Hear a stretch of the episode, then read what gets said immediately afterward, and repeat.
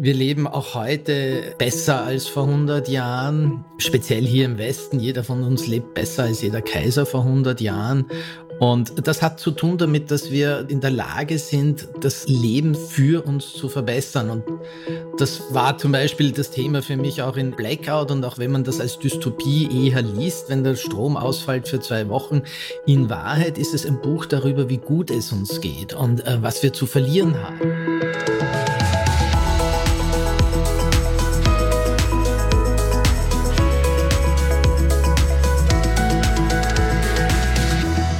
Kunst darf alles. Sie ist bunt, inspirierend, verstörend, grenzüberschreitend. Sie zeigt uns unsere Gegenwart, sie zeigt uns unsere Zukunft, Perspektiven und auch Dinge, die wir vielleicht nicht so genau sehen wollen, weil sie schwierig für uns werden. All das, das zeigen uns die Bücher, nein, die Bestseller unseres heutigen Gastes Mark Ellsberg. Sie kennen ihn oder ihr kennt ihn berühmt durch Blackout. Da haben Terroristen das Stromnetz gekapert und ja, das Buch ist wirklich sehr berühmt geworden dadurch, durch diese Utopie oder man könnte sagen Dystopie, die daraus geworden ist. Und Malva Zucker und ich, Jochen Arns, wir sind heute sehr froh, freuen uns sehr, Marc Ellsberg, den Wiener Bestseller-Autor, heute bei uns im Podcast der Bertelsmann Stiftung Zukunft gestalten begrüßen zu dürfen. Malva, vielleicht fragen sich unsere Hörerinnen, wie kommen wir zu dieser ja, großen Ehre, dass Marc Ellsberg heute hier bei uns ist als Gast in der Runde und dafür, ähm, erstens, wie gesagt, wir freuen uns sehr darüber, aber es gibt auch eine gute Erklärung dafür, dass er hier bei uns ist, Malva. Ja, hallo Jochen. Ähm, der Grund ist eigentlich ganz einfach. Marc Ellsberg ist Teilnehmer einer langjährigen Veranstaltung der Bertelsmann Stiftung, dem Salzburger Trilog. Und hier beim Salzburger Trilog kommen verschiedene Persönlichkeiten aus Wirtschaft, Politik, Kunst und Kultur zusammen, um sich über die großen Herausforderungen unserer Welt zu beraten, zu diskutieren und natürlich auch Impulse zurück in die Gesellschaft zu geben. Und in diesem Jahr feierte der Salzburger Trilog sein 20-jähriges Bestehen. Er ist initiiert von Liz Mohn, der Ehrenkuratorin der Bertelsmann Stiftung, und Wolfgang Schüssel, den ehemaligen Bundeskanzler von Österreich. Wir wollen eben von unserem Gast gerne erfahren, äh, wie das diesjährige Thema United in a Fragile World, Defining the Fine Line Between Progress and Improvement. Es ging also um die aktuelle Zerrissenheit der Welt und wie Fortschritt gelingen kann, wie dieses Thema behandelt wurde, wie seine Perspektive auf das Thema ist und welche Ergebnisse dabei herausgekommen sind. Aber jetzt erstmal, Herr Ellsberg, herzlich willkommen bei uns in unserem Podcast. Schön, dass ich da sein darf. Sie waren Gast, es war im August in Salzburg. Das ist natürlich auch immer eine ganz, ganz tolle Stadt und man kriegt wahrscheinlich sehr viele Eindrücke. Wie waren denn Ihre Eindrücke von den Diskussionen beim Salzburger Trilog? Gut, der grundsätzliche Eindruck war, dass man tatsächlich einerseits relativ besorgt ist, ob dieser zunehmenden Spaltung der Gesellschaft in immer mehr verschiedene Teile, deswegen ja auch das Thema, das große Überthema. Aber ich habe auch sehr viele interessante neue Impulse bekommen aus den verschiedensten Richtungen, wie man da hier vielleicht damit umgehen kann in einem konstruktiven Weg. Und in Wahrheit natürlich, man sitzt den ganzen Tag und unterhält sich im großen Gremium und dann gibt es dazwischen die Gespräche beim Mittagessen oder beim Abendessen und ähm, da wird es dann nochmal besonders spannend, wenn man so in kleinerer Runde sich austauschen kann. Und Sie waren auch ähm, seit 2015, glaube ich, ein paar Mal beim Salzburger Trilog. Sehen Sie da so eine Entwicklung oder Veränderung der Themen? Also waren das vielleicht früher positivere Themen? Jetzt redet man über die Spaltung der Gesellschaft. Verändert sich da was? Also die, die paar Mal, wo ich teilgenommen habe, würde ich sagen, hat man schon eine Verschärfung der Lage und der entsprechenden Themen ein bisschen wahrgenommen. Wenn ähm, beim einen Mal zum Beispiel noch relativ generell über Leadership gesprochen wurde, ähm, ging es ein anderes Mal schon um Europa, das ähm, entweder früher von einem Circle of Friends und mittlerweile von einem Ring of Fire umgeben ist. Und heute oder dieses Jahr sprach man halt über die ähm, Zersplittertheit der Welt. Also es hat sich schon ein bisschen in eine in eine ähm, dramatischere Richtung entwickelt. Herr Hesberg, wir kommen gleich nochmal auf den Salzburger Trilog zurück, weil da geht es ja um diesen Dreiklang von Kunst, Wirtschaft und Politik. Und ich würde gerne da mit Ihnen hinterher nochmal drüber, über die Frage reden, was Kunst eigentlich tun kann. Aber jetzt kommen wir mal kurz zu Ihrer, zu Ihrer Kunst. Also wir wollten Sie nochmal einmal etwas ausführlicher vorstellen als am Anfang. Ähm, Sie leben in Wien und äh, haben nach einem Designstudium als Strategieberater und als Kreativdirektor gearbeitet, bevor Sie dann ja, mit Romanen begonnen haben und mit Blackout den ersten Riesenerfolg gelandet haben. Ihre Themen sind wirklich immer extrem spannend. Auch Zero, also nach Blackout, nach dem Stromnetzausfall, befasste sich mit den Gefahren einer vernetzten Welt. Da geht es um Computerspiele, mit deren Hilfe Konzerne die Kontrolle über Menschen gewinnen. Dann kommt Helix, ähm, da geht es auch wieder um eine, ja, wir würden sagen, eine Dystopie, eine düstere Utopie. Und im aktuellen äh, Buch der Fall des Präsidenten, ähm, da geht es natürlich darum, inwiefern Politiker äh, vor Gericht gestellt werden können, wie die Weltgemeinschaft überhaupt funktioniert. Erstmal herzlichen Glückwunsch zu, zu dieser großen Liste an Büchern. Aber wenn Sie jetzt in einem Salzburger Trilog sitzen und äh, Sie reden über die Zerrissenheit der Welt und jetzt nicht nur als Autor, sondern auch als Denker und als jemand, der sich politische Gedanken macht, was kann denn Kunst, was können denn Bücher eigentlich dazu beitragen, den Menschen die Augen zu öffnen, dass man diese Welt einen müsste? Also ich würde es jetzt nicht auf die Bücher beschränken, sondern mhm. generell, sagen wir mal, vielleicht auf, ähm, auf die Künste Bezug nehmen, also Literatur, Theater, Tanz, Musik und alles, was man so klassisch zu den Künsten zählt und heutzutage natürlich auch alles, was genau diese klassischen Kategorien aufbricht, vereint, etc. Und das ähm, erklärt, glaube ich, auch schon im Wesentlichen, was die Künste in dieser Diskussion tun können, nämlich, dass es wenig, meiner Meinung nach, wenig, wenn überhaupt, andere Subsysteme innerhalb unserer Gesellschaft gibt, in der neue Ideen, oft mhm. sehr kontroverse Ideen, oft sehr ungewöhnliche Ideen, oft auch sehr paradoxe Ideen und Inhalte vorgestellt werden können, diskutiert werden können, ähm, man sich damit beschäftigen kann und all das in einem friedlichen Weg, weil das ist, glaube ich, das Entscheidende, dass wir ja vielleicht trotz oder sogar wegen der unglaublichen Kommunikationsmöglichkeiten, mhm. die wir heute haben, die besser sind als noch vor 20 Jahren und die besten jemals. Was nicht einfacher heute, macht, ne? Ja. ja, ja. Jeder kann heute Sender sein, jeder kann heute Empfänger von allem sein.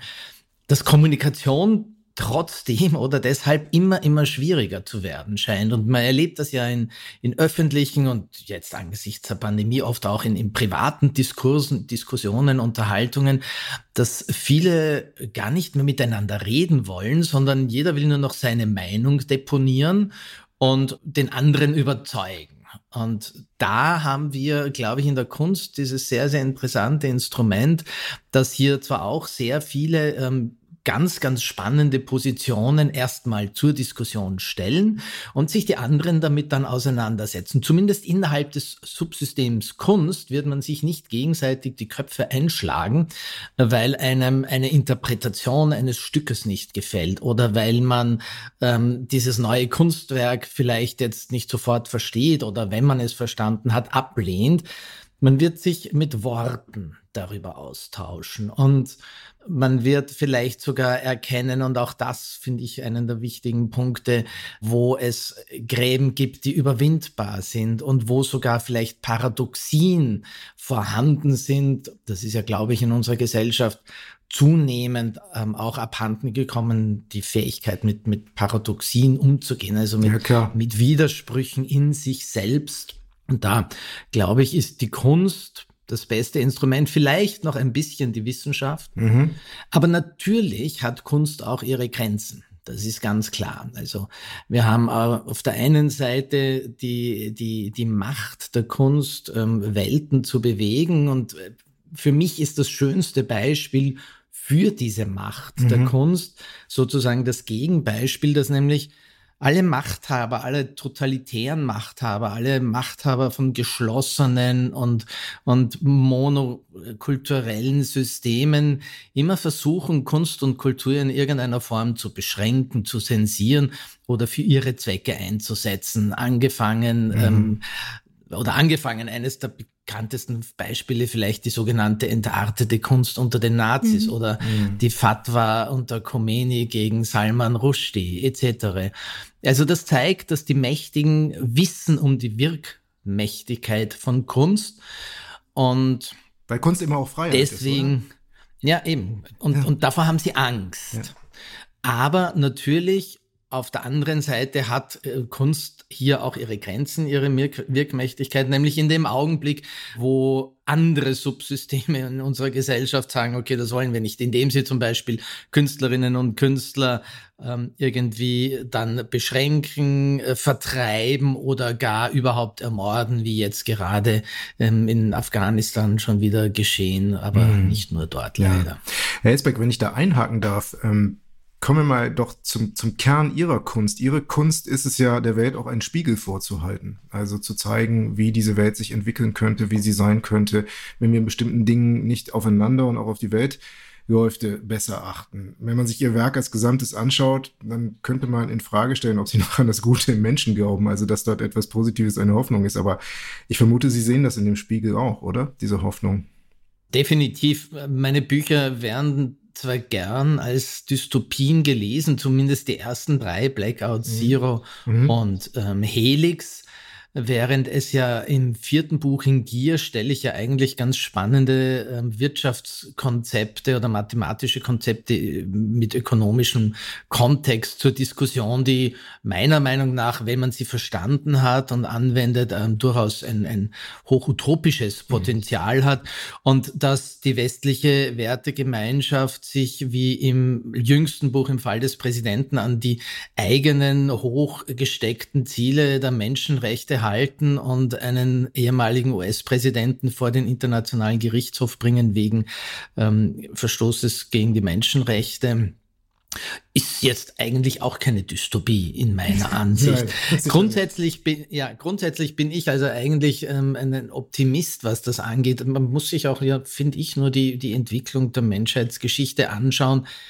Wir leben auch heute ein nicht unbeträchtlicher Teil der, der Menschen auf der Welt besser als vor 100 Jahren oder zumindest prozentuell gesehen. Speziell hier im Westen, jeder von uns lebt besser als jeder Kaiser vor 100 Jahren. Und das hat zu tun damit, dass wir, dass wir halt in der Lage sind, das Leben für uns zu verbessern. Und das war zum Beispiel das Thema für mich auch in, in Blackout und auch wenn man das als Dystopie eher liest, wenn der Strom ausfällt für zwei Wochen, in Wahrheit ist es ein Buch darüber, wie gut es uns geht und äh, was wir zu verlieren haben. Mhm. Und das ist halt zum Teil auf diese Art und Weise spannender und interessanter und involvierender vielleicht zu ja. erzählen. Aber an sich ist es eine sehr, finde ich, sehr positive Botschaft. Abgesehen davon, wer das Buch gelesen hat, weiß, dass ähm, etwas, was mir bei dieser Geschichte beispielsweise auch wichtig war, am Schluss ja eine der, der Punkte ist. ja, muss man, aber dass, dass man, dass man globale Probleme oder äh, Probleme, die länderübergreifend sind, nicht durch Isolation und Abschottung löst, sondern ähm, eine Idee, wie Europa braucht, mhm. um globale Probleme zu lösen, dass man Ideen wie einen internationalen Strafgerichtshof braucht, dass man Ideen wie eine UNO braucht und so weiter und so fort. Und speziell in Zeiten wie diesen, wo wir dann wieder anschließen können zum Thema des Trilogs dieses Jahres, ähm, vereint in einer ähm, geteilten oder zerspragelten Welt, wie der Österreicher sagen würde, ähm, diese vereinenden Ideen, Institutionen eigentlich wichtiger sind als je. In Zeiten wie diesen ist ein gutes Stichwort. Wir leben ja nunmehr seit anderthalb Jahren in dieser Corona-Pandemie, von der sich, glaube ich, auch vorher keiner so ein Bild machen konnte. In Ihrem Buch Helix beschreiben Sie, wie durch Viren Genmanipulationen vorgenommen werden. In dem Buch Der Fall des Präsidenten beschreiben Sie, wie ein US-Präsident vor den Den Haager Gerichtshof gestellt wird. Alles so noch nicht in der Realität passiert. Aber ich wollte Sie fragen, wie fühlt sich das an, wenn so die eigenen kühnsten Vorstellungen von der Realität fast eingeholt werden? Ja, das ist natürlich einerseits immer ein bisschen spooky, auf der anderen Seite für einen Autor natürlich auch eine spannende Bestätigung dafür, dass er mhm. mit seinen, mit seinen Vorstellungen offensichtlich richtig lag. Also ganz gleich, ob das jetzt war, wie bei Zero, die Geschichten mit den Möglichkeiten der Manipulation über soziale Netzwerke und das Internet, wo ich ja schon vor Jahren etwa thematisiere, wie das geht mit der Selbstverbesserung und dem Nudging und ähm, mit Wahlbeeinflussung, ähm, Fake News streuen und so weiter und so fort. Und das muss man natürlich aber auch dazu sagen, jemand, der sich mit den Dingen beschäftigt hat, hat das damals eigentlich finde ich, schon vorhersehen können. Und es kamen ja zur selben Zeit durchaus auch von anderen äh, Seiten ähnliche Geschichten. Und äh, bei Blackout war es ähnlich, während ich einen Roman geschrieben hat, äh, hat gleichzeitig der Deutsche Bundestag eine wissenschaftliche Studie in Auftrag gegeben zum Zusammenbruch von Infrastruktur und Blackout-Szenarien. Also ähm, letztendlich ist das für den Autor einfach, ähm, wie gesagt, ein, ein, was ich mache, ist ja eigentlich eher sozusagen ein Popularisieren von Themen, die bereits ein bisschen da sind mhm. und sie einer breiten Leserschaft zugänglich zu machen auf eine Art und Weise, wie es Sach- und Fachbücher und Artikel halt nicht können, weil sie nicht so emotionalisieren können wie Romane etc. Da wird, da, da wird uns natürlich jetzt interessieren, was Sie im Moment besonders interessiert, um zu wissen, was auf uns zukommt. Ja, genau. äh, naja, das kann ich jetzt leider nicht verraten, woran ich gerade arbeite. Ähm, es, ist, es ist wieder eines der großen Themen, mit denen, mit denen wir gerade zu tun haben. Und das ist bei mir ja immer so, mich beschäftigen viele Themen gleichzeitig und oft jahrelang, bevor es wirklich dazu kommt, dass ich eine Geschichte schreibe drüber. Also Beispiel Helix, das 2016 dann erschienen ist. Es gibt auf einem alten Computer von 2007 gibt es bereits 150 Seiten eines Entwurfs zu seiner Geschichte die damals mir aber noch zu Science Fiction war, weil es die technologischen Möglichkeiten wie beispielsweise CRISPR-Cas und so noch nicht gab. Und gleichzeitig hatte ich begonnen, Blackout zu schreiben und ich habe mich damals dafür entschieden, ähm, mich auf Blackout zu stürzen, weil mir das ähm, realistischer erschien und näher. Und Zehn Jahre später dann plötzlich hatte sich die Welt weiterentwickelt und plötzlich konnte man auch diesen Stoff von Helix hm. ähm, verarbeiten. Da sieht man, wie lang mich diese Stoffe oft beschäftigen. Hm. Und das heißt, die sammeln so links und rechts immer Ideen ein und sind aufmerksam, legen das in ein Kästchen oder sowas und irgendwann, wenn ein neues Projekt ansteht, dann holen sie es wieder raus und äh, recherchieren dazu.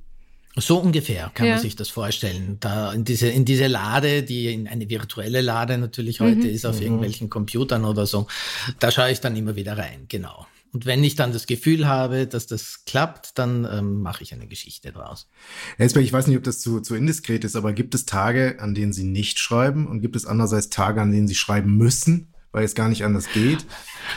Sowohl als auch. Es okay. gibt leider viel zu viele Tage, an denen ich nicht schreibe. Okay. Ich bin ähm, ein sogenannter, oder die Amerikaner sagen manchmal eher Architekt beim Schreiben. Also mhm. Also ich plane relativ genau oder einigermaßen und plotte meine Geschichten, mhm. bevor ich wirklich anfange, de facto Szenen zu schreiben. Also das sind dann eher nur so Exposé so. Und das brauche ich. Und das sind dann Tage, wo ich nicht wirklich viel schreibe oder oft Tage und Wochen lang nur recherchiere erstmal mhm. und mir ein paar Notizen Notizen mache. Und wenn ich dann einmal eine ungefähre Idee von diesem Plot habe und sagen wir mal das erste Viertel ganz gut zusammen geplant habe, dann fange ich an zu schreiben. Und dann rückt irgendwann eine Deadline näher und dann gibt es ganz viele Tage, in denen man ganz viel schreiben muss. Okay. Ich bin ein klassischer Deadline-Schreiber. Ich habe ja 20 Jahre lang in der Werbung als Kreativer gearbeitet und mhm. auch dort war immer die Deadline der beste Kreativdirektor. Und ein bisschen so ist es auch beim Schreiben, wobei natürlich beim Schreiben von vier, fünf, 600 Seitenbüchern ähm, man im Gegensatz zur Werbung nicht am Abend vorher noch einmal alles umwerfen und über Nacht eine neue Kampagne mhm. machen kann. Darf ich da noch mal ein bisschen, noch mal, das ist sehr interessant, finde ich, noch mal in die Werkstatt kurz reinfragen. Also in Ihrem neuen Buch, Der Fall des Präsidenten, das ist ja nun ein Polit-Thriller, kommt der amerikanische Ex-Präsident Douglas Turner vor. Die Initialien sind natürlich D und T. Man könnte sich vorstellen, dass es auch was mit Donald Trump zu tun hat. Wenn Sie an so eine Person rangehen, wie malen Sie sich so eine Person aus? Wie beginnen Sie so einen Charakter zu erschaffen? Ich habe, also nehmen wir den Fall des Präsidenten ja. her, da war für mich ganz klar, dass das Vorbild nicht Donald Trump allein mhm. sein wird, sondern mhm. es geht ja letztendlich um die Verfehlungen von US-Präsidenten seit ähm, George W. Bush. Also alle drei Figuren sollten da irgendwie einfließen. Deswegen wollte ich auch nicht, dass, ähm, dass ein Einzelner in irgendeiner Form wiedererkennbar ist. Also mhm. Also wer das Buch gelesen hat, weiß auch, dass es zwar die Initialen von Donald Trump sind, was sie übrigens während während des Schreibens die längste Zeit nicht waren. Der ah. hieß die längste Zeit während des Schreibens Vornamen weiß ich gar nicht und Nachnamen Selfridge und das war mir dann zu nah dieser Supermarkt der Kaufhauskette. Okay. Und dann habe ich ein paar andere Namen aufgeschrieben und da war unter anderem ähm, Douglas Turner und dann da war mir sofort bewusst, naja, wir haben da zwar dieselben Initialen, aber ähm, nachdem die Figur ja, wie man gleich in der ersten Szene kennenlernt, eher schlank, athletisch ähm, und mittelgroß ist, ähm, ist ganz klar, es ist nicht Donald Trump. Und auch im Verhalten ist er nicht ganz so so, so erratisch wie ein Donald mhm. Trump, auch wenn er ein bisschen seine, seine Anfälle bekommt. Grundsätzlich gehe ich an solche Figuren heran. Ich habe schon, ich habe schon meistens irgendwie so gefühlsmäßig ein Bild vor mir für so eine Figur.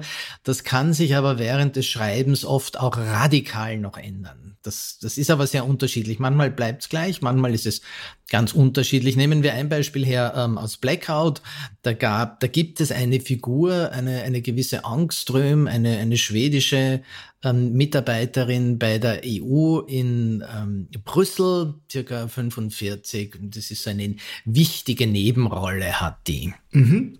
Die war in der Originalfassung äh, geplant als Hauptfigur, als 22-jährige Vorstandsassistentin eines Energieunternehmens in Berlin. Mhm. Und über das Schreiben hinweg habe ich, hab ich kapiert, äh, dieser Charakter, den ich mir da vorgestellt habe, der tragt nicht als Hauptrolle. Mhm. Und so hat er sich ähm, immer stärker verschoben zu dem, was er am Schluss wurde. Oder das sie in dem Fall. Passiert ja vielen Menschen auch im echten Leben. ja, durchaus. Sich verändern. Ist ja, ja. nicht das Schlechteste, sich nee, ein bisschen zu verändern oder ja. zumindest dazu zu lernen. Genau. Wir haben ja gerade äh, schon mal über den Beitrag von Kunst und Kultur, den, sie, den es leisten kann, gesprochen. Ähm, Sie haben auch gesagt, dass Sie können zuspitzen und Kunst kann eben auf friedvolle Art und Weise vielleicht Veränderungen vornehmen oder Dinge zeigen oder Kommunikation verbessern. Was für eine Wirkung haben denn Ihre Bücher? Kriegen Sie irgendwie Rückmeldung von Ihren Lesern oder haben Sie das Gefühl für eine Wirkung, die Sie mit Ihren Büchern erreichen?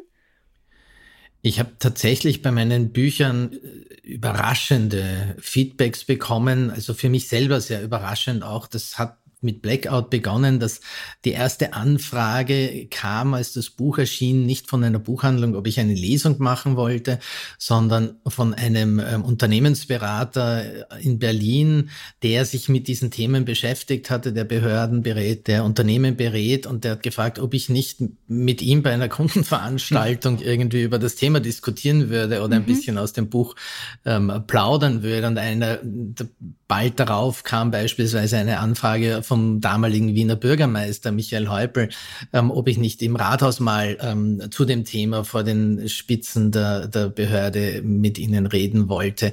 Und so hat sich das dann fortgesetzt. Also es ist wirklich sehr, sehr spannend, dass man hier als eigentlich Thriller oder, oder Romanautor eingeladen wird, von, von Wirtschaft und Politik über, über die Themen der Bücher zu sprechen. Und ich höre zumindest immer wieder, dass das so weit geht. Ich halte das zwar für ein augenzwinkerndes ähm, Statement, dass es speziell bei Blackout sogar dazu geführt hat, dass die eine oder die andere Vorschrift ähm, zur Sicherheit von Infrastruktursystemen ähm, härter wurde, weil man da oder dort dieses Buch gelesen hatte. Das ich glaube das sofort. ich auch, ich auch. Aber das, ich bezweifle das nicht. Ich meine, ja, gibt ja. es da andere Dinge, wenn Sie sich was wünschen könnten an Wirkung? Also wenn Sie sagen, mit dem Nein, gibt's nicht. Es gibt, es gibt eine zweite Wirkung, die ich auch ganz erstaunlich finde. Heute kriegt man das ja als Autor relativ ungefiltert über die sozialen Medien zurückgespielt, wenn man dort präsent ist, so, so wie ich das ja bin, auf Instagram, auf Facebook, auf Twitter und so, dass ich ziemlich häufig ähm, höre von, vor allem von männlichen Lesern, dass Sie sagen, Sie haben äh, seit 20 Jahren, wenn Sie etwas gelesen haben, was länger als 20 Seiten war, dann waren es Gebrauchsanleitungen. und dass meine Bücher wieder die ersten Romane waren, die Sie gelesen haben, dass ich also scheinbar ein, ein, eine gewisse Leserschaft oder Nicht-Leserschaft zurückbringe zum Lesen. Und das finde ich eigentlich für einen Autor auch ein ganz nettes Kompliment. Also das heißt, Sie sind auch noch Entwicklungshelfer ich will nicht sagen Entwicklungshelfer, sondern Wiederentdecker von etwas, was diesen Leuten wahrscheinlich mal als hm, Kinder, als Natürlich, Jugendlichen Freude ja. gemacht hat. Das hat uns ja allen, mhm. Geschichten zu lesen, zu hören, erzählt zu bekommen. Und das gilt es für manche halt einfach offensichtlich wiederzuentdecken, die Freude daran. Das ist ja, schön. sie schaffen sowohl den Zugang bei den Männern als auch äh, äh für das große Ganze. Also ich glaube auch, dass das eben, das wird einfach gerne genutzt, um vielleicht auch komplexe Themen in dieser Komplexität der Welt, die wir einfach auch immer mehr haben, äh, eben emotional rüberzubringen und damit einen Anknüpfungspunkt zu bieten. Und dann geht es ja vielleicht in den Gesprächen der Rathäuser oder mit den Wissenschaftlern darüber hinaus. Also dann wird eben vielleicht ja. auch wieder auf einer anderen ja. Ebene da gesprochen mhm. oder so. Ja, ich glaube, mhm. das Spannende ist, ist in dem Fall bei, bei meinen Büchern diese, dieser Mix aus einerseits ähm, Unterhaltung, Spannung, in die man sich vertiefen kann, zur Ablenkung auch einerseits und andererseits, wenn man das Buch zuklappt, hat man das Gefühl, da habe ich jetzt doch ein bisschen was wieder über die, über die Welt gelernt und ganz oft scheinbar etwas, worüber ich mit anderen Leuten reden kann. Mhm. Das ist in Zeiten, in denen man immer weniger miteinander vernünftig redet, eigentlich wahrscheinlich auch ganz spannend. Und fühlen Sie sich dann manchmal auch von Optimisten umgeben, wenn Sie mit anderen Leuten reden, weil Sie sagten, Sie sind Optimisten und Sie würden das auch gerne teilen? Das kommt ganz drauf an. Dass, ähm, ich ich habe sogar das Gefühl, also es gibt natürlich immer Leute, die haben so eine grundpessimistische Stimmung und andere, die sind unfassbar permanent daueroptimistisch. Die meisten von uns haben ja mal das oder jenes oder zum einen Thema so, zum anderen Thema so. Ähm, das Spannende finde ich, dass ich als Reaktion erlebt habe, weil ich ja in meinen Büchern immer versuche, möglichst viele Perspektiven auf ein Thema zu beleuchten. Also durchaus nicht ähm, den Leuten irgendwie eine Meinung aufzudrängen. Die Leute sollen sich ihr eigenes mhm, Bild machen, gut, ja. soweit das möglich ist. Natürlich, das, man hat natürlich seine eigene Haltung auch zu einem Thema als Autor. Aber dass es offensichtlich sehr häufig so ist, dass die, die Leute letztendlich durch die Brille, durch die sie auf die Welt schauen, natürlich dann auch ähm, die Bücher lesen. Und wenn jemand eher pessimistisch auf ein paar Dinge schaut, dann liest er Blackout als Utopie. Und wenn jemand eher optimistisch auf die Dinge schaut, dann liest er es als ähm, okay, da müssen wir etwas tun, damit das nicht passiert. Und ähnlich ist es bei den anderen Themen. Bei Gier, bei diesen ökonomischen Konzepten sagen die einen, äh, das, das geht ja überhaupt nicht. Also da habe ich sehr interessant, offensichtlich ideologisch unterfüttert, ähm, ähm, heftige Kritik geerntet von manchen Seiten und andere ähm, sagen dann auch wieder ähm, sehr, sehr spannend, ja, so müsste man das machen. Also wie gesagt, das hängt, glaube ich, sehr stark damit zusammen, immer durch welche Brille man auf die Welt schaut. Und das, das wirklich Interessante aber, glaube ich, ist, und das ist das, was ich gemeint habe, dass die Leute nachher drüber reden, dass dadurch, dass man alle Perspektiven auf ein Thema beleuchtet, die Leute dann trotzdem, auch wenn sie durch eine bestimmte Brille drauf schauen, das andere ein bisschen mitbekommen mhm. und dadurch vielleicht mhm. doch ihre Ideenhaltungen beginnen ein bisschen aufzubrechen, so dass man wieder zu einer Diskussionsgrundlage finden kann. Ja, faszinierend. Sehr schön, ja. Womit wir wieder beim Beitrag der Kunst wären. Ich befürchte, Jochen, wir müssen langsam zum Schluss kommen, wenn uns nicht noch irgendeine Frage auf den Nägeln brennt, ganz viele, aber ja, ich denke, ähm, wir haben das ein bisschen beleuchtet, was eben auch der Salzburger Trilog äh, für ein Format ist und äh, über Kunst gesprochen und Ihre Bücher, Herr Ellsberg. Wir möchten uns ganz, ganz herzlich bei Ihnen bedanken, dass Sie sich die Zeit genommen haben und drücken Ihnen ganz doll die Daumen für ganz viel Erfolg jetzt auch mit den beiden Filmen. Genau, ja, werden beide ja. jetzt gezeigt ja. im Fernsehen. Ja, Blackout wird eine Serie, eine sechsteilige Serie und Zero ein Film im öffentlich-rechtlichen in Deutschland. Sehr schöner Super. Cast. Mhm. Moritz bleibt treu, Lauterbach und andere für Blackout, Heike Makratschin, Sirius, da freue ich mich drauf. Herzberg, vielen Dank. Ich danke schön. Ja, und in der nächsten Podcast-Folge, da beschäftigen wir uns auch ja mit einem Thema, wie diese Welt vielleicht ein bisschen besser werden kann, denn wir beschäftigen uns mit dem Thema Innovation. Großes Wort, kann man aber erstens runterdeklinieren und zweitens auch feiern, weil wir feiern den Reinhard-Mohn-Preis Ende Oktober und der Reinhard-Mohn-Preis dreht sich rund um das Thema Innovation. Und dazu machen wir im Oktober auch unseren Podcast mit den Kollegen vom Team des Reinhard-Mohn-Preises. Da freuen wir uns auch sehr drauf und wir sind gespannt, was sie uns dann als äh, ja erzählen werden, was sie vorhaben dort zum Thema Innovation in Deutschland, was sicherlich ein dringendes Thema ist. Alle Folgen unseres Podcasts gibt es übrigens jederzeit auf allen Plattformen, auf denen es Podcasts gibt, Apple Podcasts, Spotify und viele andere. Hören Sie, hört einfach mal rein und wir freuen uns immer auf Zuschriften unter podcast.bertelsmann-stiftung.de. Herzlichen Dank nochmal, Mike Elsberg. Alles Gute, bis zum nächsten Mal. Bis zum nächsten Mal. Tschüss.